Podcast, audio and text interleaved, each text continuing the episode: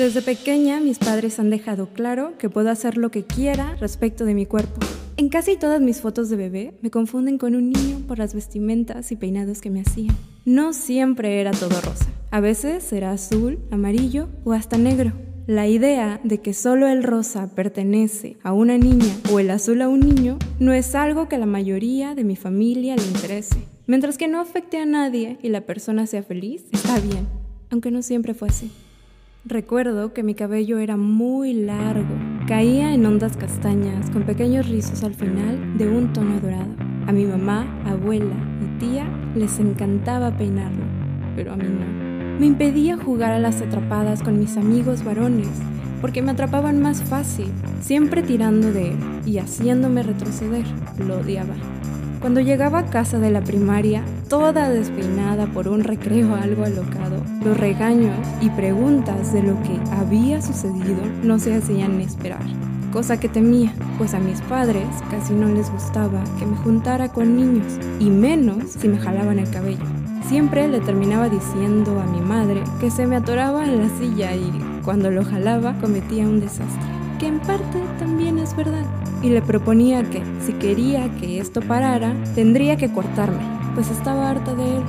Lo pensaré, decía volviendo a sus quehaceres. Lo hablaré con tu papá.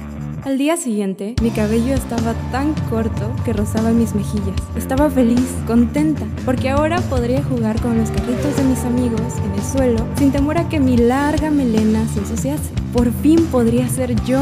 Mi madre y mi abuela estaban contentas, ya que no paraba de saltar, sintiendo la libertad que me traía aquel corte. Aunque debo admitir que mi abuela se puso algo triste por la decisión que tomé. Aún seguía peinándolo y haciéndome bolitas pequeñas. Todos estaban felices, excepto mi tía. Pareces hombre. No sé qué pensaban tus papás al dejarte hacerlo. Había dicho mi tía después de recibirme en su casa, como cada semana. Sus palabras me calaron.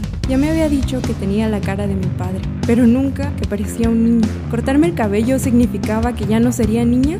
En ese tiempo apenas estaba cursando mi segundo año de primaria, así que no estaba informada con respecto al significado, del género.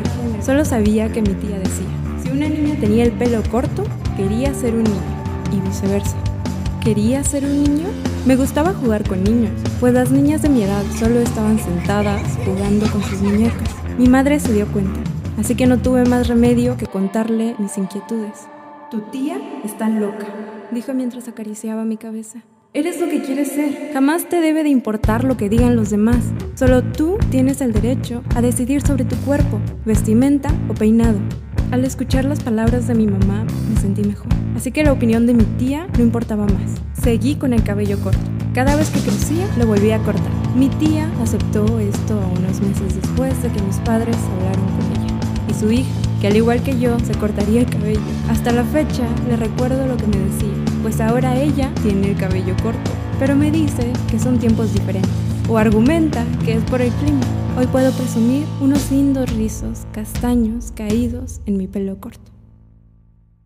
Rizos castaños de Maylin Ávila. Comunidad de escritura.org.mx. Textos desde Baja California.